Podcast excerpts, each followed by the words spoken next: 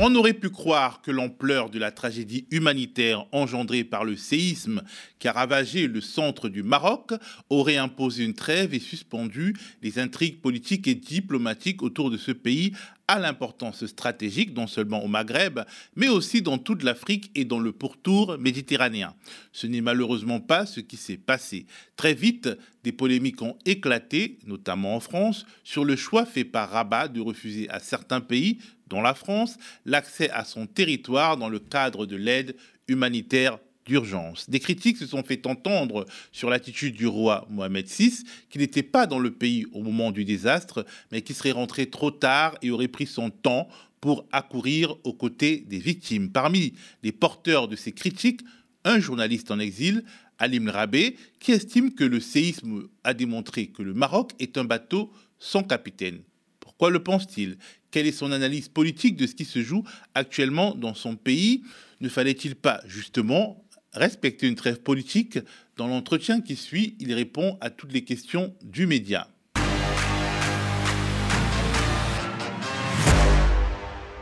Bonjour Alim Rabé. Bonjour.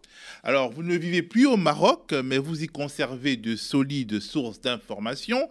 Et la première question qu'on a envie de vous poser, c'est la suivante. Y a-t-il désormais des nouvelles rassurantes sur le terrain? La situation humanitaire s'est-elle stabilisée? Stabilisé. Euh, nous, euh, on avait beaucoup, beaucoup besoin d'aide les 48 euh, premières, premières heures, parce que selon tous les experts, les 48 premières heures, les deux premiers jours sont vraiment capitales pour pouvoir trouver des survivants. malheureusement, comme vous savez, le roi était en France, le royaume s'est retrouvé avec un séisme d'une ampleur incroyable, et comme au Maroc, personne ne peut bouger sans l'avis du roi, eh ben, je pense qu'à part l'armée, part l'armée, je pense qu'à part l'armée, ça c'est une information euh, que nous avons eue tout de suite, euh, personne n'a branché. Le gouvernement, les ministres étaient littéralement aux abonnés absents. Même, même la mairesse de Marrakech, la plus grande ville du sud du Maroc touchée par le séisme, est devenue tout à fait muette. Et ça a eu des conséquences, j'imagine. Demandez aux experts, ils vont vous dire euh, ce que je, je viens de vous dire. Les premières 48 heures sont capitales pour pouvoir trouver, sont vraiment capitales pour pouvoir trouver des survivants. Et là, euh, nous, euh, seulement, on a dû attendre le retour du roi qui est revenu de France le, samedi 9 mais, euh, bah, je veux dire, on a tout de suite euh, refusé euh, une aide occidentale, parce qu'il faut dire, je ne veux pas dire que la solidarité arabe ou la solidarité africaine ou la solidarité asiatique est, moindre, mais dans ce cas de situation, dans ce cas de situation catastrophique, nous on le sait, vous vous le savez, tout le monde le sait, les, les Occidentaux, ils ont une expérience que nous, on n'a pas, ni en Afrique, ni en Asie, ni ailleurs. Et aujourd'hui, euh, vous estimez que le mal est fait euh, Est-ce qu'on peut penser quand même que euh, dans ce grand malheur, les choses sont désormais en marche? Non, en marche, ça veut dire quoi? Ça veut dire la monarchie va comprendre qu'il faut gouverner autrement. Mais moi, je ne le crois pas. Je ne crois pas. Bon, il y a eu un séisme, on attendait un geste du roi qui est venu un peu tard. Il faut savoir que le séisme a eu lieu le vendredi 8. Euh, le roi est parti sur place et à Marrakech, Marrakech qui a été très peu touchée, 12, 12 septembre, et il n'est resté, selon mes informations, il n'est resté que 80 minutes. Ça va faire 80 minutes, euh, point de départ depuis euh, dire, la première minute où il est arrivé à l'aéroport de Marrakech et qu'après il est reparti. Donc il faut enlever le, le, le trajet entre l'aéroport de Marrakech et le CHU de Marrakech, où je pense 20 minutes, 20 minutes aller-retour. Donc il est resté au CHU de Marrakech uniquement 40 minutes. 40 minutes. Et il n'a même pas visité euh, les, villages, euh, les villages complètement rasés, même pas depuis un, hélicoptère.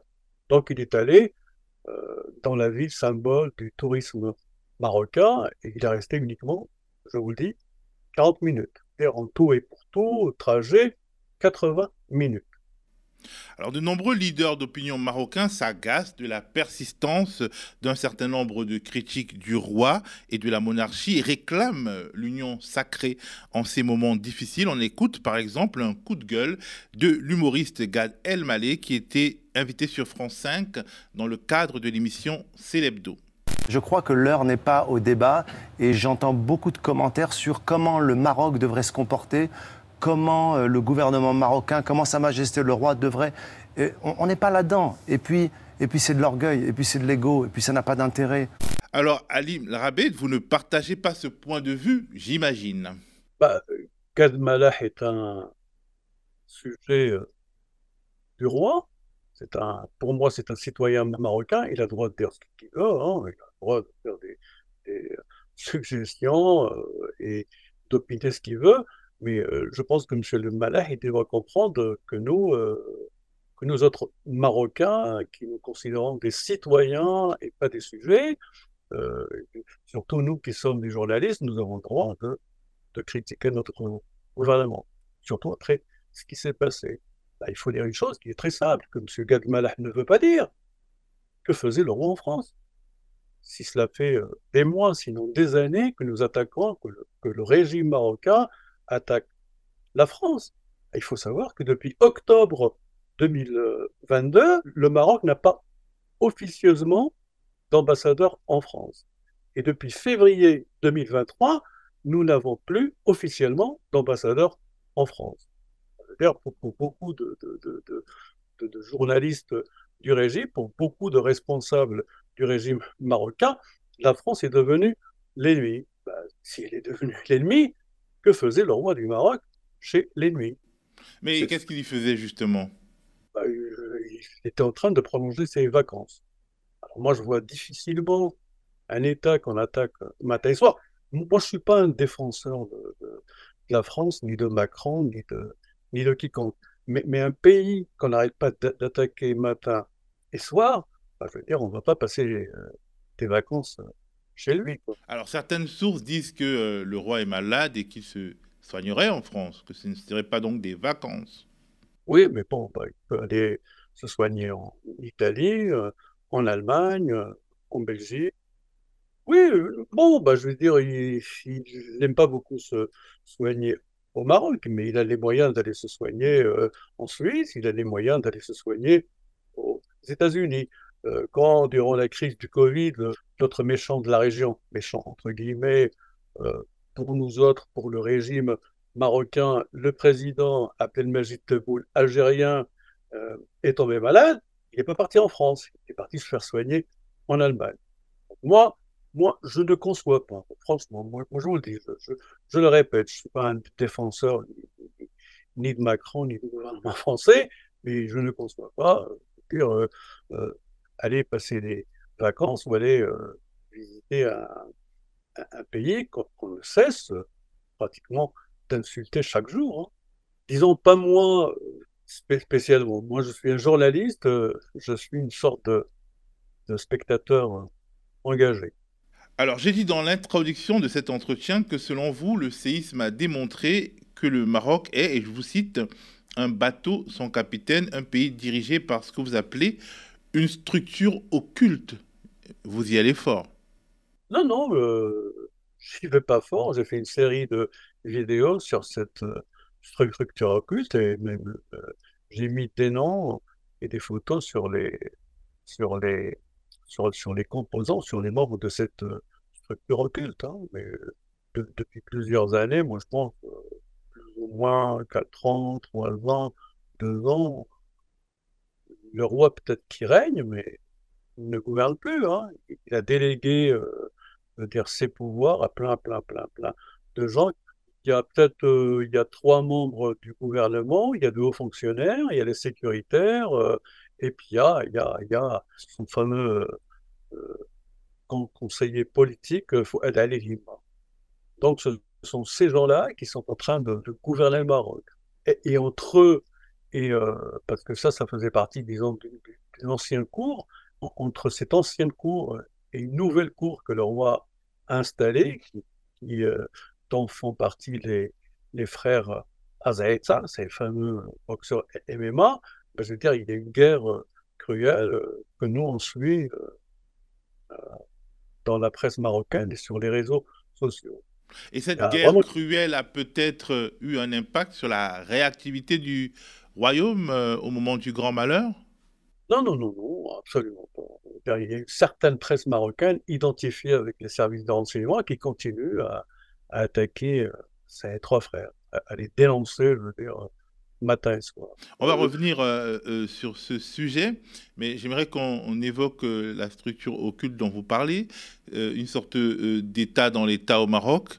Qu'est-ce qui serait le but, l'objectif Qu'est-ce qui fait courir les membres supposés de cette structure occulte? Quel est l'objectif?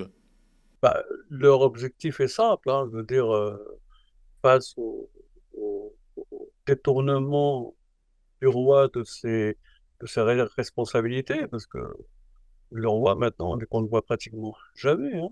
Je vous dis, quand il est rentré au Maroc, il est rentré au Maroc après le, après le séisme, on l'a vu, euh, une fameuse réunion avec des responsables, mais il n'y avait pas de sang.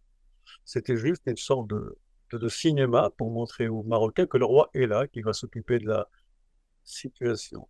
Donc, le rôle de cette fameuse structure, c'est de faire taire tous les gens qui, comme moi, ou, pas, euh, critiquent euh, le régime, qui n'appellent pas à la chute du régime, euh, n'emploient pas des mots orduriers, qui ne publient pas des fake news.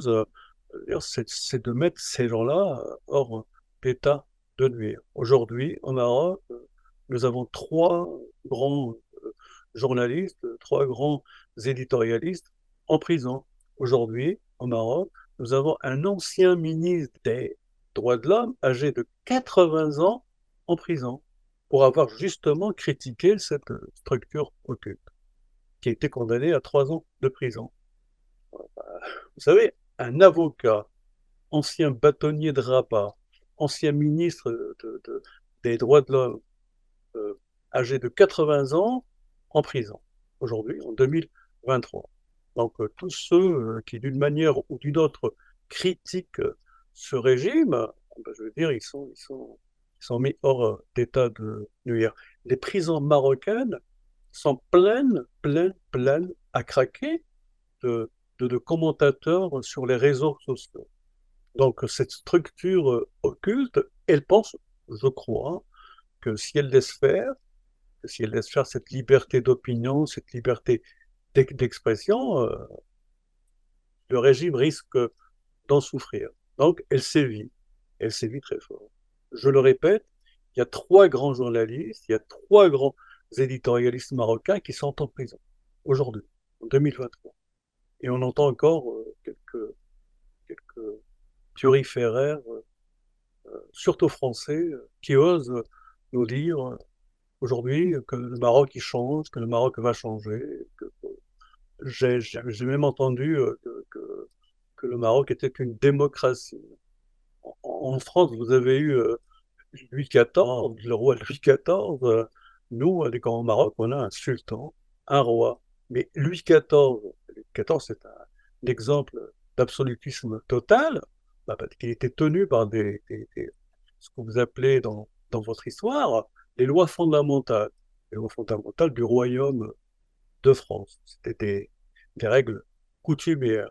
Nous, au Maroc, on a une soi-disant constitution démocratique qui date de 2011 et on a toujours un roi complètement absolutiste qui, qui peut faire ce qu'il veut, qui s'en fout littéralement de la constitution vous euh, euh, critiquez, mais on a l'impression qu'en dépit de toutes ces critiques, il y a un vrai légitimisme qui protège la monarchie marocaine. On voit des images sur les réseaux sociaux qui témoignent de ce légitimisme, y compris de la part de populations sinistrées. Euh, est-ce que c'est pas un fait et comment on peut l'expliquer? Je pense qu'on ne voit pas les mêmes vidéos. Je pense qu'on ne voit pas les mêmes témoignages sur les réseaux sociaux. Moi, je suis républicain, mais ça, c'est mon avis, ça, c'est, ce sont mes convictions personnelles, mais moi, je ne remets pas en doute euh, ni le statut du roi, ni, ni je vais dire, ni le, la forme de gouvernement au, Maroc. Moi, ce que je dis, ce que je dénonce, c'est que nous avons, ce que j'ai dit et j'ai répété dans cette interview, nous avons un, je dire, un bateau sans capitaine. Nous avons une constitution qui est constamment violée. Nous avons des polices politiques euh, qui sont chargées euh, non pas de défendre les intérêts de l'État, mais de mater les gens qui, critiquent l'État. Voilà, moi je ne suis pas, je ne rentre pas dans le débat de, de légitimité ou pas légitimité. Hein. Moi je dis qu'on a une monarchie absolue. Vous évoquez les frères Azaïtar qui auraient euh, euh, en gros tous les droits dans le Maroc d'aujourd'hui. À l'étranger, on les connaît peu. Qui sont-ils?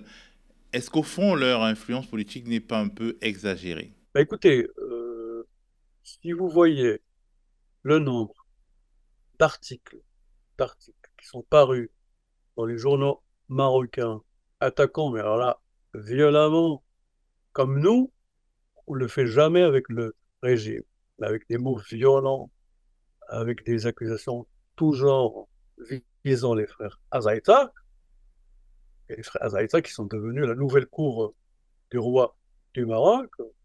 Excusez-moi, mais nous on se pose la question, on dit mais qu'est-ce qui se passe là?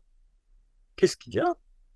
Ah, Vous savez, euh, quand par exemple un journal euh, quelconque dit euh, voilà, ce journaliste, il a commis un délit ou je sais pas quoi, un délit même bidon, on est convoqué par le procureur ou même par le procureur général.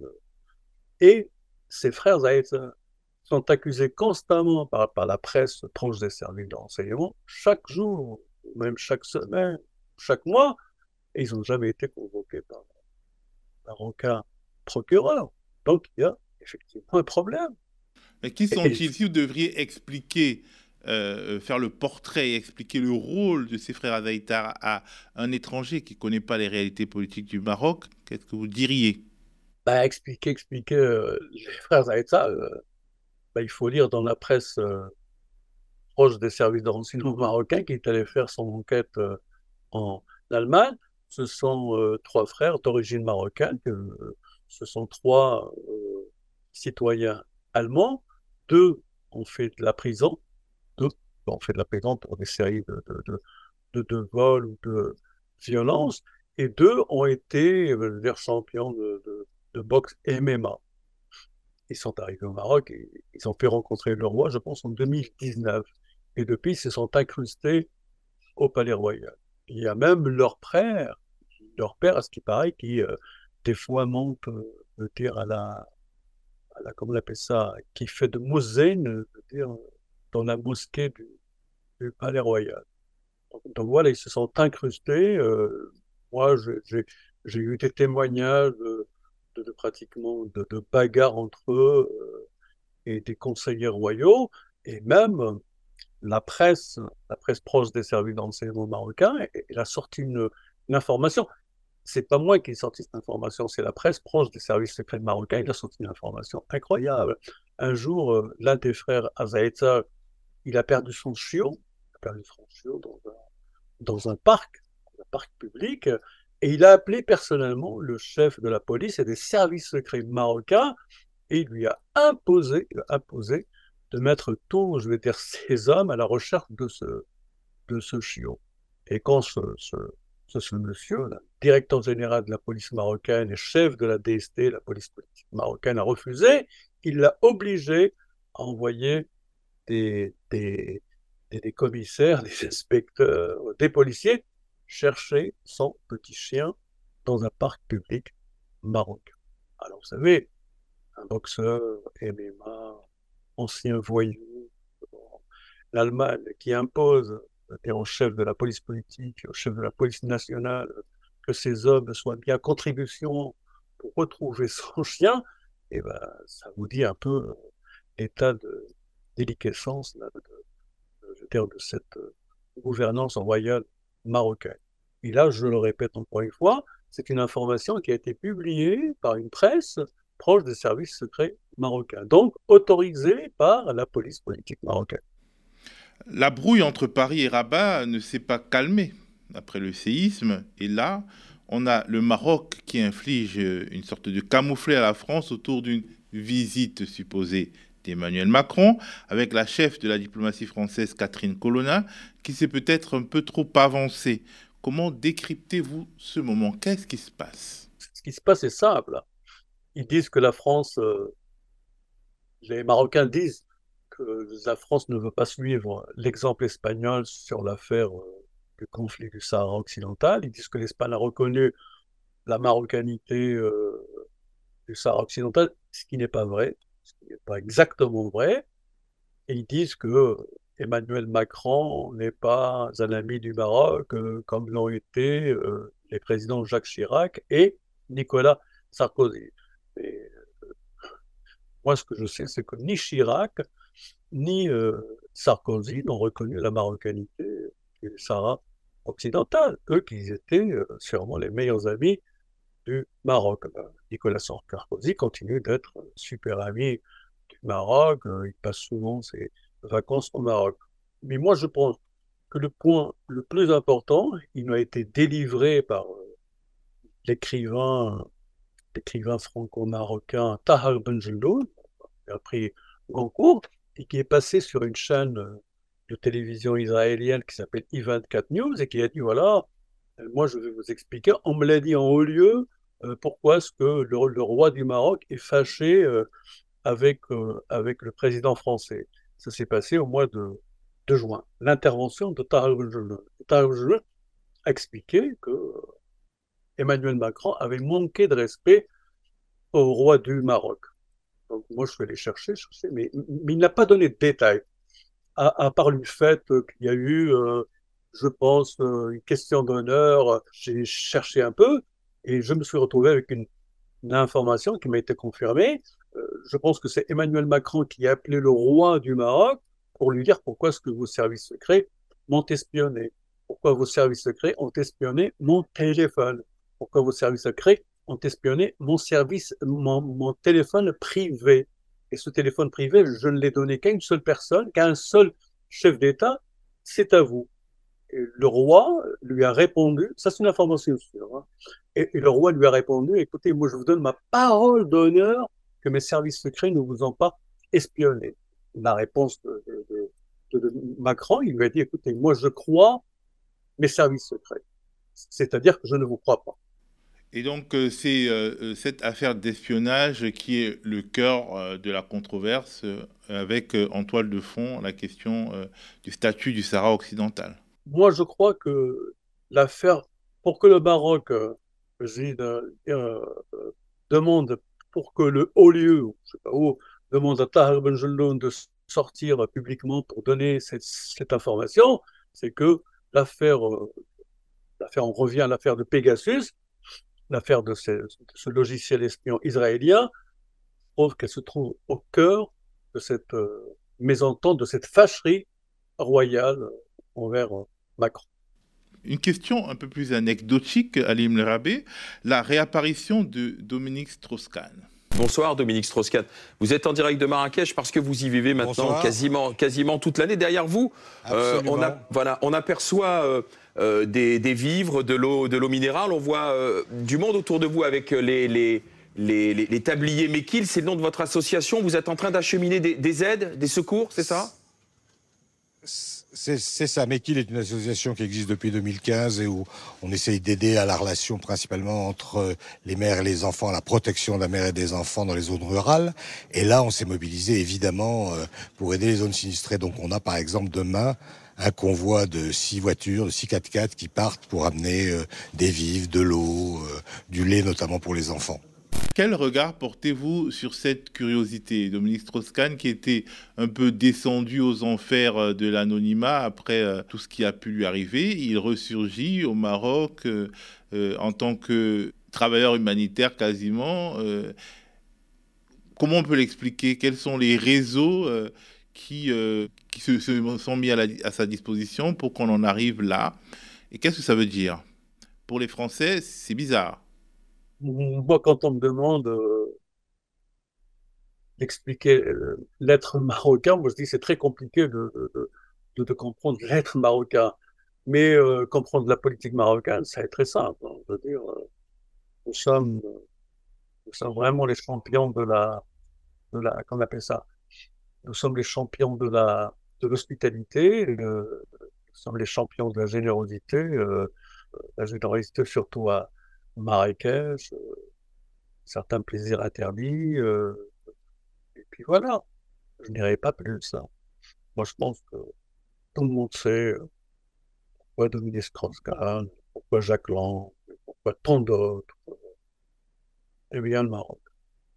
Moi, j'étais en prison en 2003-2004, et donc j'étais avec des juges, j'étais avec des inspecteurs, j'étais avec des commissaires euh, de police. Certains avaient travaillé à Marrakech, je crois, et qui m'avaient expliqué comment fonctionne cette, cette étrange mensuétude marocaine envers certains, surtout, surtout, surtout, euh, politiciens français. Dominique Strauss-Kahn, bon, il s'est marié avec une Marocaine, euh, bon, il y a, il y a peut-être plein d'histoires de Dominique Strauss-Kahn à Marrakech, mais ce ne sont pas les pires. Voilà. Ça veut dire quoi, ce ne sont pas les pires? Il y a des gens qui viennent faire des, des bêtises au Maroc et qui s'en sortent sans, sans aucun problème. Aucun problème. Bon, euh, on n'en dira pas plus manifestement. Merci beaucoup, Ali Nrabé. Merci à vous.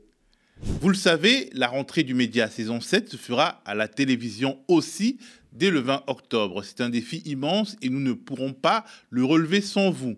Le média n'est financé que par les contributions de celles et ceux qui l'aiment. Nous comptons sur vous pour financer la grille de programme la plus ambitieuse possible. Rendez-vous sur le lien KissKissBankBank disponible dans la description ou si vous regardez cette vidéo sur YouTube en cliquant en haut à droite de votre écran.